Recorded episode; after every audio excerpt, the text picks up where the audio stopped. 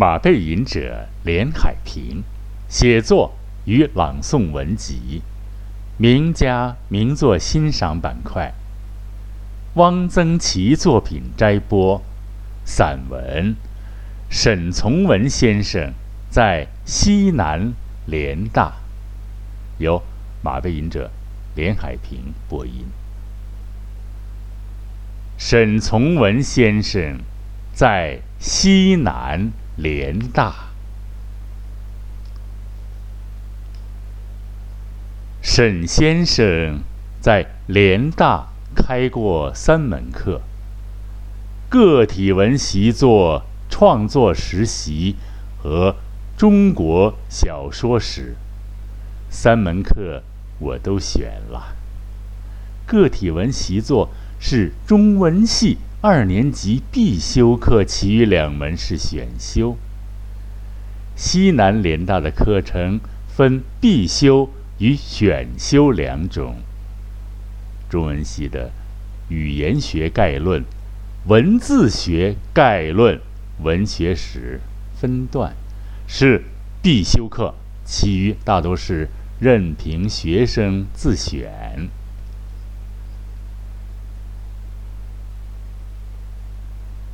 诗经》《楚辞》《庄子》少明文学、唐诗、宋诗、词选、散曲、杂剧与传奇，选什么？选哪位教授的课都成，但要凑足一定的学分，这叫学分制。一学期我只选两门课。那不行，自由也不能自由到这种地步。一学期我只选两门课，那不行，自由也不能自由到这种地步。创作能不能教啊？这是一个世界性的争论问题。很多人认为创作不能教，我们当时的系主任罗长培先生就说过：“大学不是培养作家的，作家是社会培养的。”这话有道理。沈先生自己就没有上过什么大学，他教的学生后来成为作家的也很少。但是，也不是绝对不能教。沈先生的学生现在能算是作家的，也还有那么几个。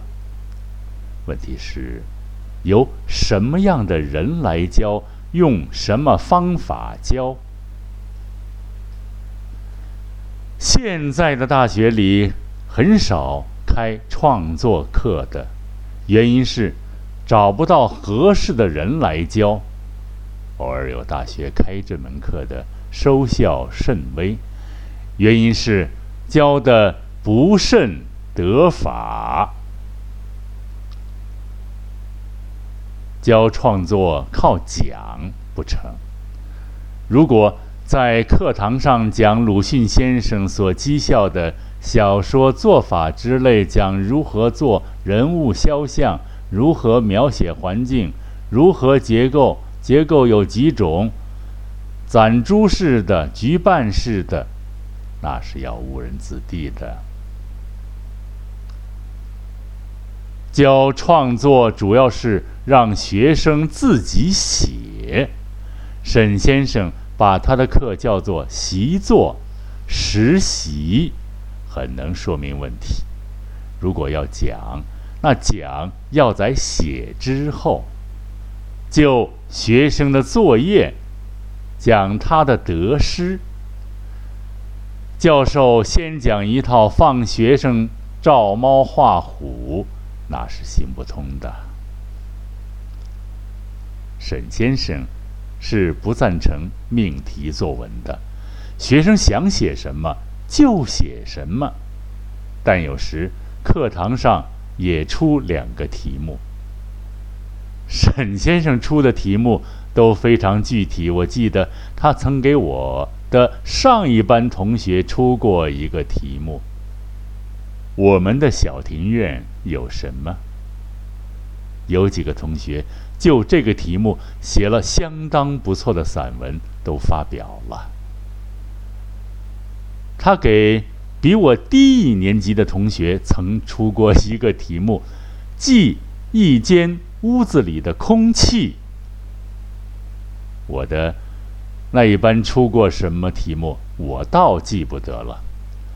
沈先生为什么出这样的题目？他认为。先得学会车零件，然后才能学组装。我觉得先做一些这样的片段的习作是有好处的，这可以锻炼基本功。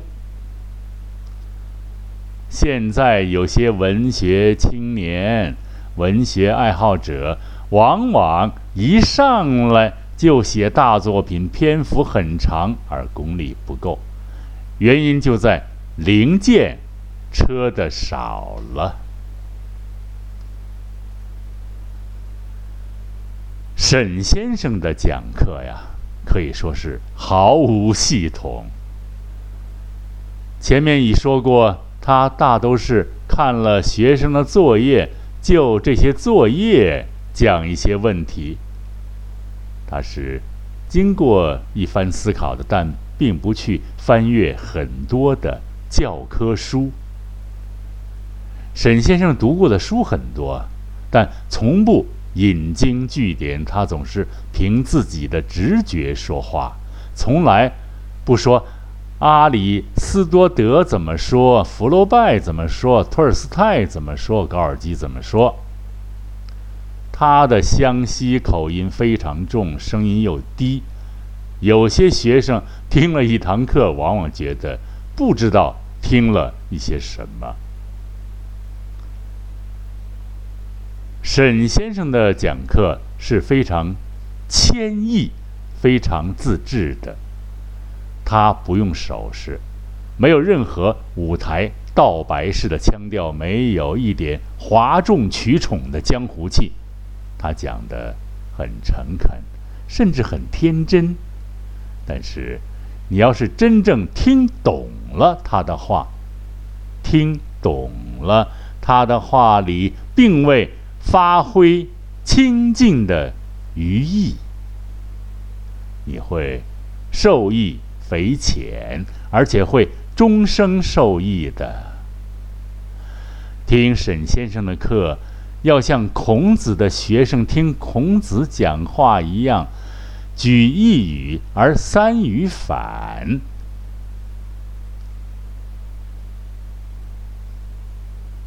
沈先生讲课时所说的话，我几乎全忘了。我这人从来不记笔记。我们有一个同学，把闻一多先生讲唐诗课的笔记记得极详细，现已整理出版，书名就叫《闻一多》。论唐诗，很有学术价值。就是不知道他把文先生讲唐诗诗的神气记下来没有？我如果把沈先生讲课时的精辟见解记下来，也可以成为一本《沈从文论创作》。可惜，我不是这样的有心人。沈先生关于我的习作啊讲过的话，我只记得一点了，是关于人物对话的。我写了一篇小说啊，内容早已忘干净。有许多对话，我竭力把对话写的每一点有诗意、有哲理。沈先生说：“你这是不对的，你这不是对话，是两个聪明脑袋壳在打架。”从此，我知道对话就是人物所说的普普通通的话，要尽量写的朴素，不要哲理，不要诗意，这样才真实。沈先生曾经说的一句话是：要。贴到人物来写。很多同学不懂他这句话是什么意思。我认为这是小说学的精髓。据我的理解，沈先生这句极其简略的话包含了这样几层意思：小说里人物是主要的、主导的，其余部分是派生的、次要的。环境描写、作者的主观抒情、议论，都只能附着于人物，不能和人物游离。作者。要和人物同呼吸共哀乐，作者的心要随时紧贴着人物。什么时候作者的心贴不住人物，笔下就会浮、泛、飘、滑，花里胡哨、故弄虚玄，失去了诚意，而且。作者的叙述言语、叙述语言，要和人物相协调。写农民，叙述语言要接近农民；写市民，叙述语言要近似市民。小说要避免学生腔。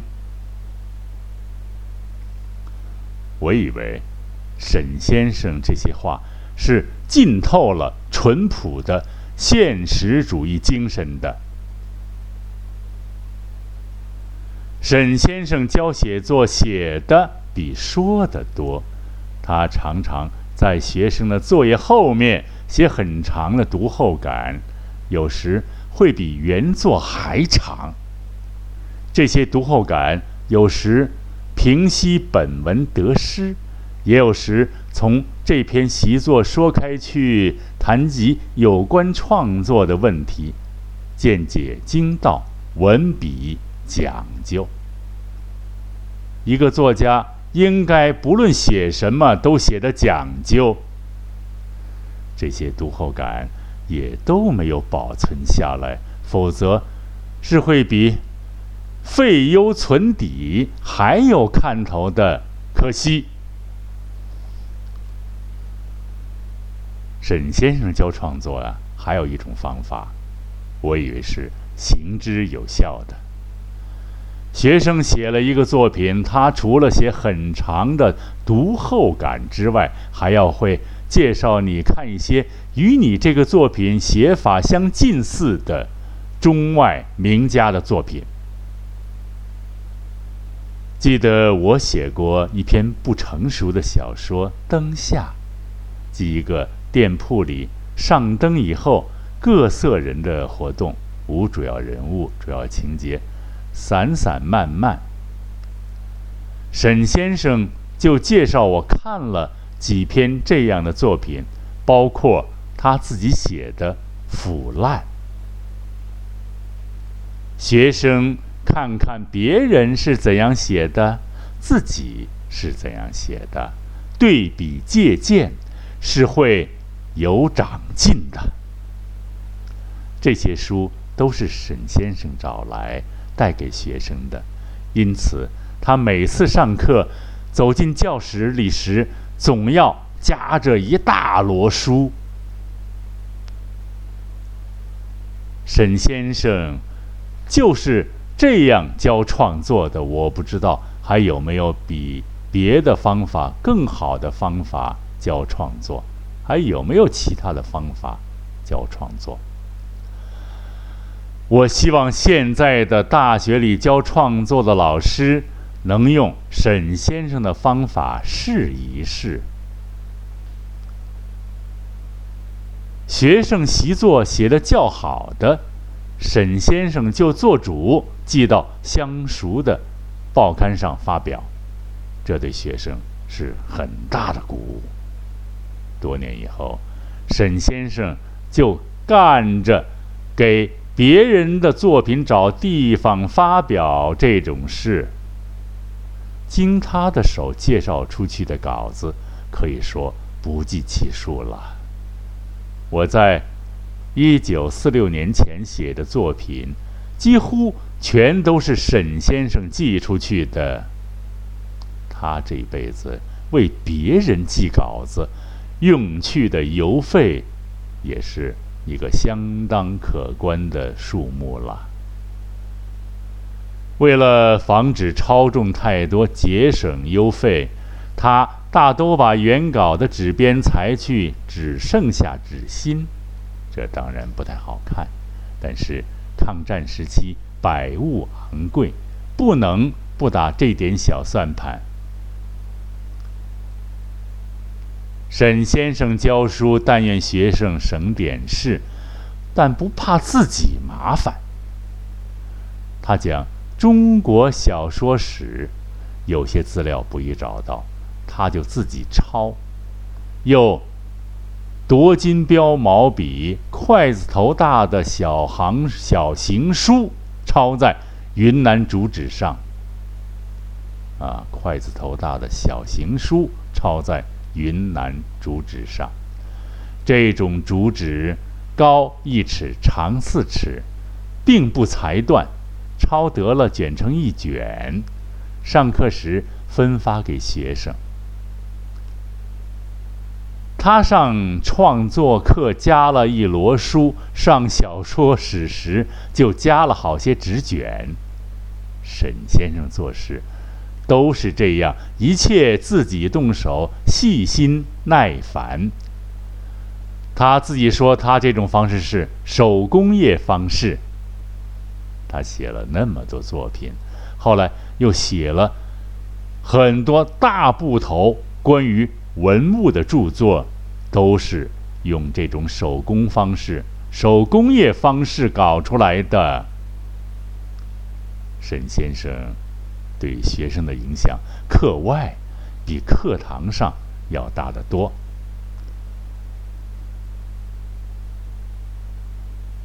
他。后来为躲避日本飞机的空袭，全家移住到成贡园、成贡桃园，每星期上课进城住两天。文林街二十号联大教职员宿舍有他一间屋子，他一进城，宿舍里几乎从早到晚都有客人，客人。多半是同事和学生。客人来，大都是来借书求字，看到沈先生收到的宝贝，聊天。沈先生有很多书，但他不是藏书家，他的书除了自己看，是借给人看的。联大文学院的同学，多数手里都有一两本沈先生的书，扉页上用淡墨签了上官弼的名字。谁借了书，什么时候借的，沈先生是从来不记得的。直到联大复原，有些同学的行装里还带着沈先生的书，这些书。也就随之而漂流到四面八方了。沈先生书多，而且很杂，除了一般的四部书——中国现代文学、外国文学的译本、社会学、人类学、黑格尔的小逻辑、弗洛伊德、亨利·詹姆斯、道教史、陶瓷史、修士录。唐双谱，兼收并蓄，五花八门。这些书，沈先生大都认真读过的。沈先生称自己的学问为“杂知识”。一个作家读书是应该杂一点的。沈先生读过的书，往往在书后写两行题记。有的是记一个日期，那天天气如何；也有时发一点感慨。有一本书的后面写道：“某日、某月某日，见一大胖女人从桥上过，心中十分难过。这两句话我一直记得，可是一直不知道是什么意思。大胖女人为什么使沈先生十分难过呢？沈先生对打扑克简直是痛恨，他认为这样的消耗时间。是不可原谅的。他曾随几位作家到井冈山住了几天，这几位作家成天在宾馆里打扑克。沈先生说起来就很气愤，在这种地方打扑克。沈先生小小年纪就学会了掷骰子，图以为掷骰子，各种赌术他也都明白。但他后来从来不玩这些。沈先生的娱乐除了看看电影，就是写字。他写章草，笔稍砚侧，笔稍严侧，起笔不用理法，收笔稍尖，自成一格。他喜欢写窄长的直幅，只长四尺，阔纸三寸。他写字不择纸笔，常用糊窗的高丽纸。他说：“我的字值三分钱。”从前要求他写字的，他几乎有求必应。近年有病，不能握管。沈先生的字。变得珍贵了。沈先生后来不写小说，搞文物研究了。国外、国内很多人都觉得很奇怪。熟悉沈先生的历史的人觉得并不奇怪。沈先生。年轻时就对文物有极其浓厚的兴趣，他对陶瓷的研究甚深。后来又对丝绸、刺绣、木雕、漆器都有广博的知识。沈先生研究的文物基本上是手工艺制品，他从这些工艺品看到的。是劳动者的创造性，他为这些优美的造型、不可思议的色彩、神奇精巧的技艺发出的惊叹，是对人的惊叹。他热爱的不是物，而是人。他对于一件艺术品的孩子气的天真激情，使人感动。他曾戏称他搞的文物研究是抒情考古学。他八十岁生日，我曾写过一本，写过一首诗送给他，中有一联：“玩物从来未丧志，著书老去为抒情。”是。计时啊！他有一阵在昆明收集了很多耿马漆盒这种黑红两色刮花的圆形免漆盒，昆明多的是，而且很便宜。沈先生一进城就到处逛地摊买这种漆盒，他屋里装甜食点心、装文具、邮票的。都是这种盒子。有一次，买得一个直径一尺五寸的大漆盒，一再抚摸说：“这可以做一期红黑杂志的封面。”他买到的免漆盒，除了自用，大都送人了。有一回。他不知从哪里弄到很多土家族的挑花布，摆得一屋子。这间宿舍成了一个展览室，来看的人很多，沈先生于是很快乐。这些桃花图案天真稚气而秀雅生动，确实很美。沈先生不长于讲课，而善于谈天。谈天的范围很广，时局物价，谈的较多的是风景。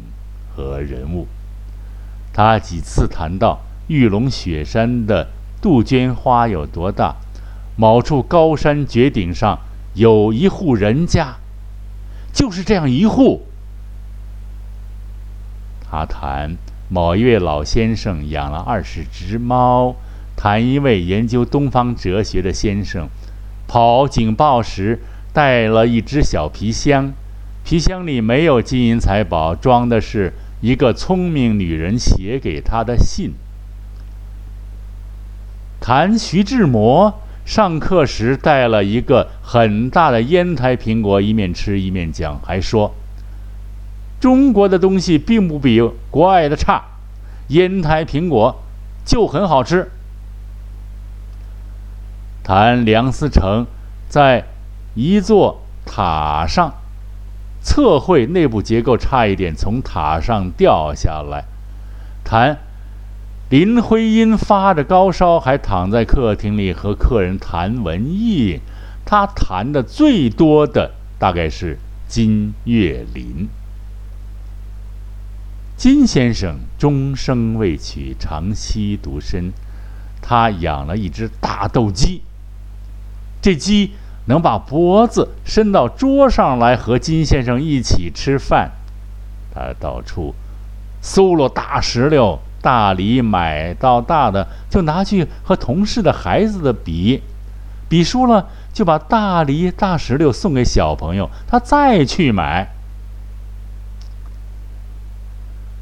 沈先生谈及的这些人有共同特点，一是都对工作。对学问热爱到了痴迷的程度，二是为人天真到像一个孩子，对生活充满情趣，充满兴趣，不管在什么环境下，永远不消沉沮丧，无机心，少俗虑。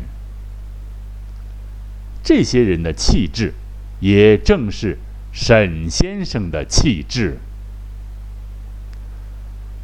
闻多素心人，乐于述晨曦。闻多素心人，乐于数晨曦。这几个字音代考啊。沈先生谈及熟朋友时，总是很有感情的。文林街、文林堂旁边有一条小巷，大概叫做金鸡巷。巷里的小院中有一座小楼，楼上住着联大的同学王树藏、陈运珍、萧山、施载仪、萧迪、刘北四。当中有个小客厅。这小客厅常有熟同学来喝茶聊天，成了一个小小的 party，小小的沙龙。沈先生常来坐坐，有时还把他的朋友也拉来和大家谈谈。老舍先生从重庆过昆明时，沈先生曾拉他来谈过小说和戏剧。金岳霖先生也来过，谈的题目是小说和哲学。金先生是搞哲学的，主要是搞逻辑的，但是读很多小说，从普鲁斯特到《江湖奇侠传》，小说和哲学这个题目是沈先生给他出的，不料金先生讲了半天，结论却是小说和哲学没有关系。他说，《红楼梦》里的哲学也不是哲学。他谈到性浓重，忽然停下来说：“对不起，我这里有个小动物。”说着，把右手从后脖领伸进去，捉出了一只跳蚤，甚为得意。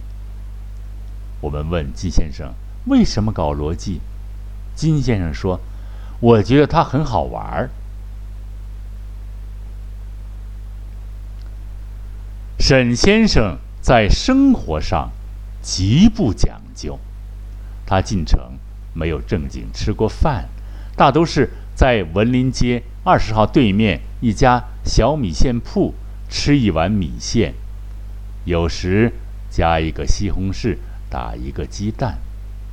有一次，我和他上街闲逛，到玉溪街，他在一个米线摊上要了一盘凉鸡。还在附近茶馆里借了一个盖碗，打了一碗酒。他用盖碗盖子喝了一点，其余的都叫我一个人喝了。